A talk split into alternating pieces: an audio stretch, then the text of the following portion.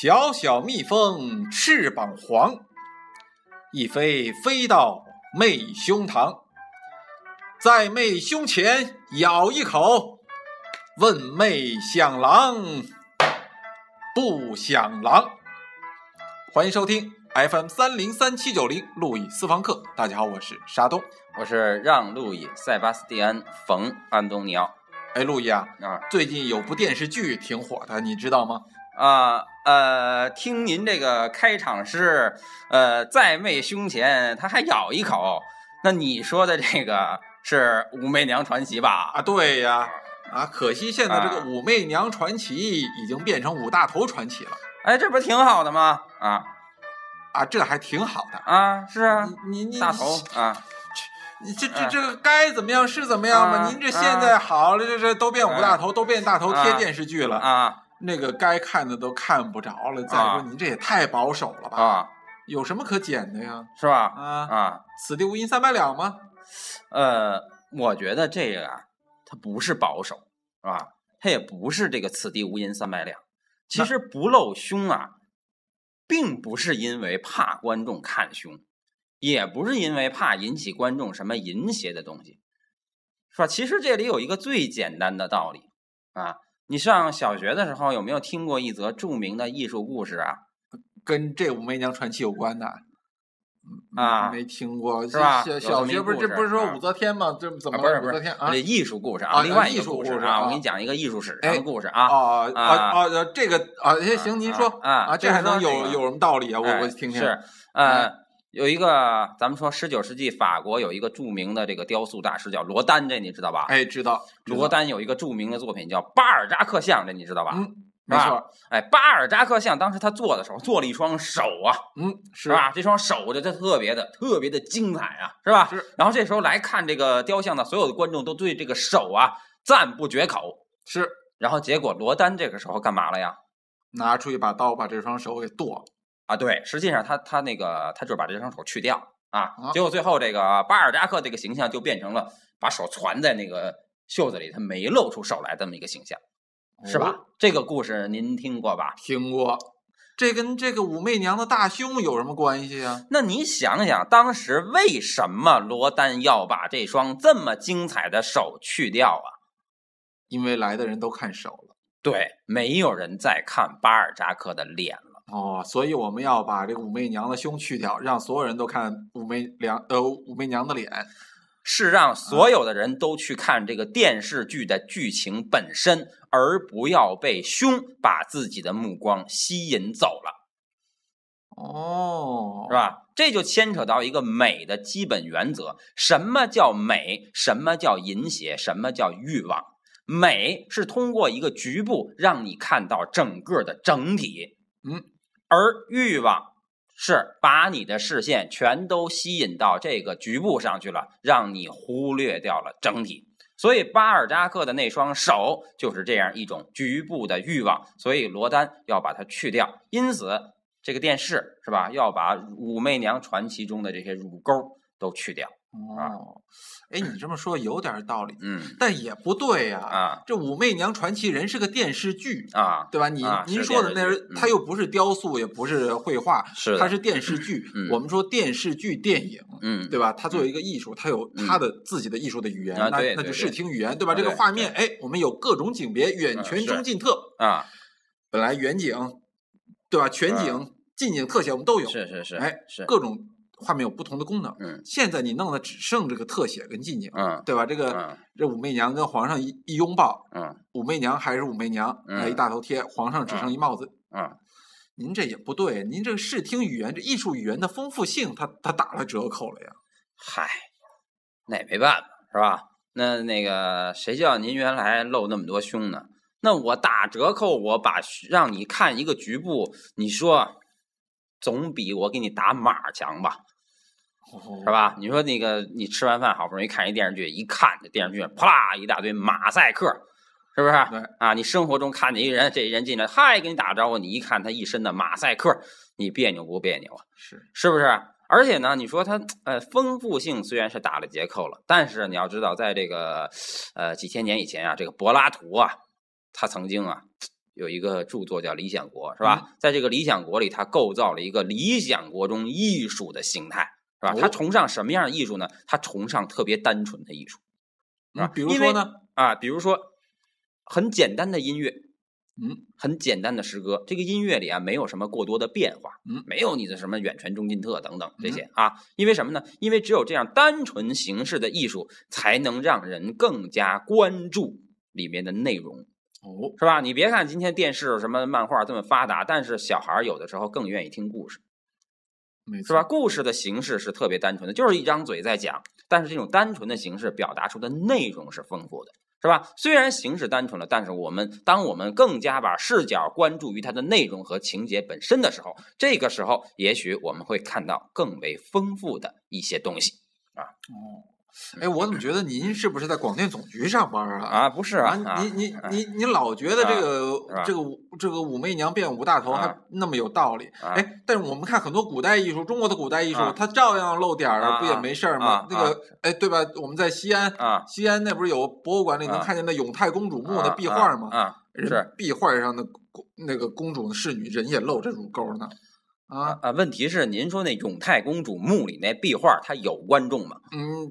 他倒是没谁谁建墓的时候还想着说以后这墓得对哪个观众负责呀？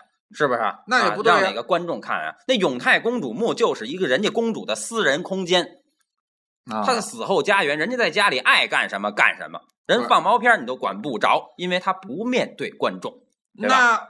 那有很多庙里总得有观众吧？那庙里的那些欢喜佛，那不也都抱在一块儿那啥呢吗？对呀，那欢喜佛他不那啥，他不那个那个那个佛，他不抱着明妃在那做爱，他这个主题就体现不出来，因为他这里有一个佛教主题。当然，由于时间关系，咱们今天不能把这个佛教主题展开啊，以后咱们在别的节目里会再次把它展开，是不是啊？就是我也喜欢看漏点。嗯，知道吧？我也喜欢全暴露，但是我淫荡，但是我正义。我知道是该在什么时候暴露是合适的，而什么时候暴露是不合适的。得得得得得啊！我觉得这个陆毅老师啊，沙东我是真是说不过您啊。对对对，照您这么说，这个武这武媚娘变武大头还这么有道理啊？不是说哎，不是说变武大头有道理，嗯，是这个事儿啊。露胸和不露胸，它都有理啊。它有的时候就该露，它有的时候呢，它就可不露啊，或者不该露啊。那您倒是说说，什么时候它就该露啊？就我我记得就就两年前嘛，那个满城尽带黄金甲的电影，人露的不也挺多吗？啊，对对对，不照样看的挺好的吗？啊，对对对，也没出什么毛病啊。对，但是关键是这个满城尽带黄金甲呀，它是个电影。电影，你明白吗？那么现在咱们的这个《武媚娘传奇》啊，是个电视剧，知道吧？这个电影跟这个电视剧啊，它不一样。这有什么不一样的？不都是在屏幕上看不就完了？哎哎，这个呢，就牵扯到咱们一个西方文化史上的这么一个美学原理啊啊！什么原理？您倒说说。这个原理呢，是由这个上个世纪的这个加拿大的这个呃传媒呃理论学家啊，叫麦克卢汉。那么他写了一本书叫《理解媒介》，嗯，那么这里面就提出了一个理论，叫冷媒介和热媒介。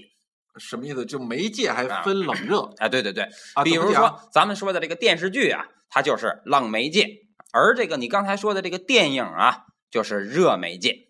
你不说这不对啊？这这个看看电影，那人电影院还放冷气呢，挺冷的。这看电视，电视发烫，电视是热媒介啊。嗯，我说的这个冷热呀，不是冷热啊啊，是冷热啊啊啊啊！这它到底是什么？你啊，冷啊啊！所谓的热媒介是什么？嗯啊，比如说啊，你去这个电影院里看电影，你就算是搂着女朋友。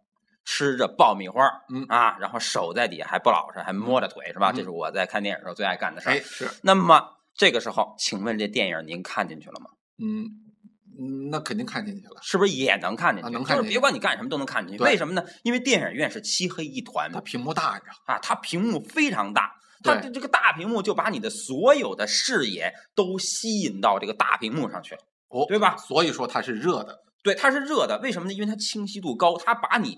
带进去了，是吧？啊，再比如说你，你说你去一个那个那个演唱会，嗯，是吧？你在那个演唱会里面很难走神儿吧？嗯没错，是吧啊？因为什么？因为演唱会全体都是黑的，那大家都挥着那个荧光棒在在哈哈哈喊，你不听也得听。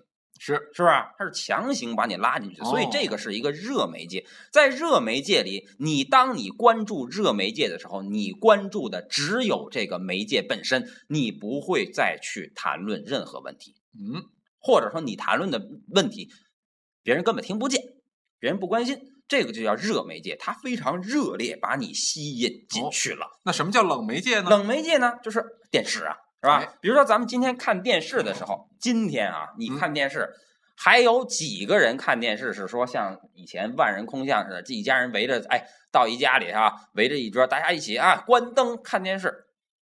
现在谁家看电视还关灯啊？嗯，是是不是啊？看电视都怎么看呀？都吃着饭聊着天吃着饭聊着天织着毛衣哎是吧？扫着地，这边锅里炖着排骨，看电视。嗯，对不对？所以这个看电视的时候，你是要干很多别的事儿的。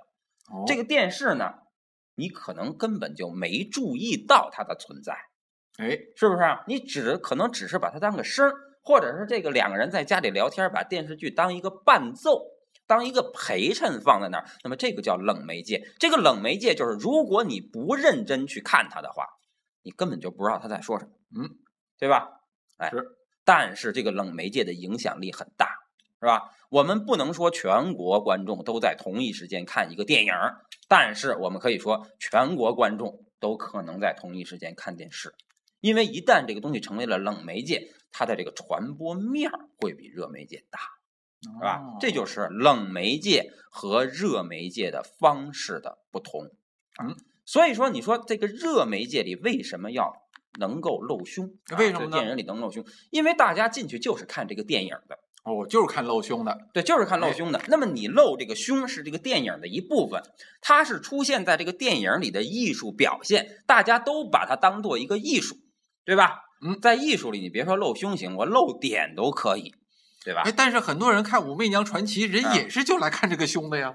但是如果你在电影院，你就为了看胸去，没问题。但是你要考虑到，在电视机前还有很多不想看胸的人，哦，因为一个东西成为了冷媒介，成为了伴奏，它就要允许它成为一种社交的环境，嗯，是吧？比如别人来你家做客，有老人，有孩子，是吧？这个时候呢，哎，你你放一个大胸，嗯，人家不是来看你这个大胸的，对吧？没错而你给他放出来大胸，这是不是就对整个你的这个家庭社交的环境造成了一个不便呢？没错，是吧？再说了，比如说我去一个饭馆吃饭，是吧？那么这时候放一大堆大胸，是吧？那我是吃饭呢，我还是看胸啊？是不是啊？这打扰我们正常的生产生活。对啊、你看这个这个，有的时候我这个这个这个，比如说我跟一个姑娘吃着吃着饭，但是这个姑娘她把乳沟露出来，这时候我立刻吃不下去饭，嗯，对吧？就是这样啊。她其实就是说，冷媒介的要求就是我不会去破坏你在同时要做的一些其他的事情，嗯，对吧？哎，所以说在冷媒介里啊，可以不露胸啊，而在热媒介里呢，就可以露胸。嗯啊，所以有时候该露，有时候不该露啊照您这么说啊，我觉得您还是那个某某总局的。啊，是吗？啊，哎，关键是，嗯，就就听您说这么多，我觉得那，哎，那这么说，我们大家现在这么抱怨都抱怨错了啊，他就该不漏。不是啊，不是。呃，通过这个不是啊，我也要向大家证明，啊我不是某某总局的，啊是吧？我说漏可以不漏，嗯，但抱怨必须抱怨呃，此话怎讲？啊！我可以不让你漏，但是我一定要让你抱怨，而且你必须得抱怨。这样的事儿才合理，因为抱怨通过观众对这个事儿的抱怨，就引起了一个社会上的争论。嗯，因为只要开始抱怨这个事儿了，就证明有的人认为该露，有的人认为不该露，这样不就有争论了吗？对呀、比如我就认为他该露啊，啊对您就认为他不该露对啊，啊，这样咱俩不就在争论了吗？啊一争论，咱俩不就互为对立面了吗？对啊，这不挺浪费时间的吗？但是你想想，社会是因为什么而前进？因为什么呀？对立面而前进。啊哦，，因为对立面而前进。你想想，印象派为什么能够成名？印象派为什么能够在美术史上留下名字？或者是说，这个是什么推动印象派这些穷画家一直在锲而不舍地探索着自己的艺术前进的道路的？为什么呀？是什么争论，哦，是对立面。嗯因为当时的官方沙龙反对他们的艺术，嗯认为他们的艺术不美、嗯不典型、不永恒，没有素描关系，嗯，等等等等，是吧？太有伤风化，太伤风败俗。但是正是社会官方对他们这种思想的压制，使得他们更加坚信了自己的探索。嗯你有没有这体会？从小你爸跟你说，你他妈别干这个，你说凭什么？嗯，我非要干这个，是不是？人有的时候就在对是对上一代的叛逆中获得成长和寻找到新的语言的。对，说白了就是生命在于较劲。对，生命在于较劲。哎，所以呢，这个我们的这个论证实际上是推动咱们这个电视剧啊，嗯，是吧？或者是电影啊，它这个语言丰富的一个重要契机哦，啊。那么咱们前面说说电视啊是个冷媒介，没错，而这个大胸呢，本来就是应该在热媒介里出现的一个东西，对，而它出现在冷媒介里了，就不太合适这就拧巴了。啊，拧巴了。哎，但是要知道，我们论争的目的是什么？是什么呢？是吧？我们进步的目的是什么？就是使只能在热媒介里出现的东西，在冷媒介里出现，是吧？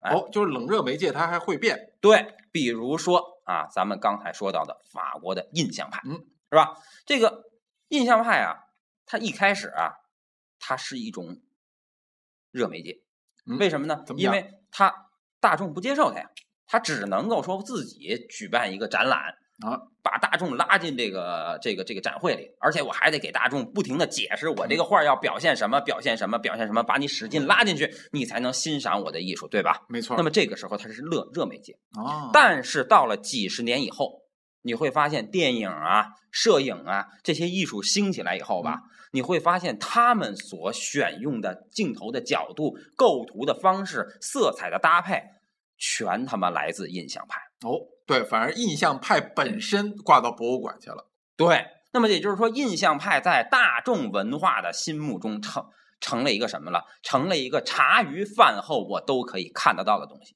嗯，就是冷媒介了。对，它变成一个冷媒介了。而一个东西，当一个事物啊，当它是热媒介的时候，它只在少数专业领域会产生影响。比如说一开始的印象派，对吧？只有那些专业画家能看懂。但是当它成为冷媒介的时候，它就在整个大众里都产生影响了。嗯今天随便一个，只要稍微读读艺术的大众都了解印象派，嗯，对不对？所以这就是对话语权的争夺。话语权的争夺，是吧？不是争论自己能不有多前卫，是吧？能不能成为大师，而是争论什么样的艺术最终能成为一个冷媒介，最终能成为一个影响大众、影响时代的东西，是吧？嗯，那这么说，这还有一个这种竞争的过程。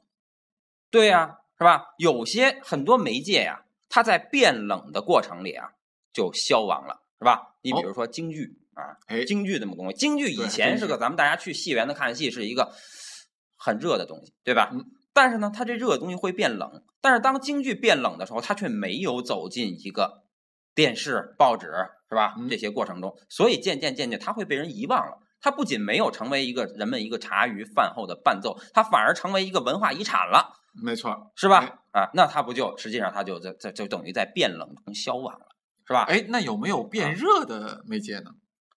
有啊，有啊，比如说春晚呢，是吧？春晚晚它怎么就哎变热？春晚以前呢是个冷媒介，嗯，因为以前大家就是这个前些年大家电视里放春晚的时候啊，就是以前啊咱们小的时候、电视里放春晚的时候，没有人骂春晚，没错。为什么呢？大家都在包着饺子看春晚。是吧？都觉得这个东西理所当然的这样，因为我们整个生活的环境全是这样，嗯我们这个时代的特征就是这样。我走到大街上，随便进一家那个走进一家那个什么卖卖卖卖卖食品、卖服装的店，嗯，放的都是春晚的录音或录像，对吧？对它就是一个大家茶余饭后的伴奏。但是到现在，所有的街边都不放春晚了，对吧？放的都是什么都有哈，各种综艺节目什么都有，但是就就就是不放春晚了。而春晚恰恰是在一个特定的环境下，大家真的坐在这儿要看春晚了，才去看春晚，对吧？那么这个时候，大家抱着一个欣赏艺术的角度去看春晚的时候，这个时候就产生争论了，是吧？他骂的人就多了。啊没错，是吧？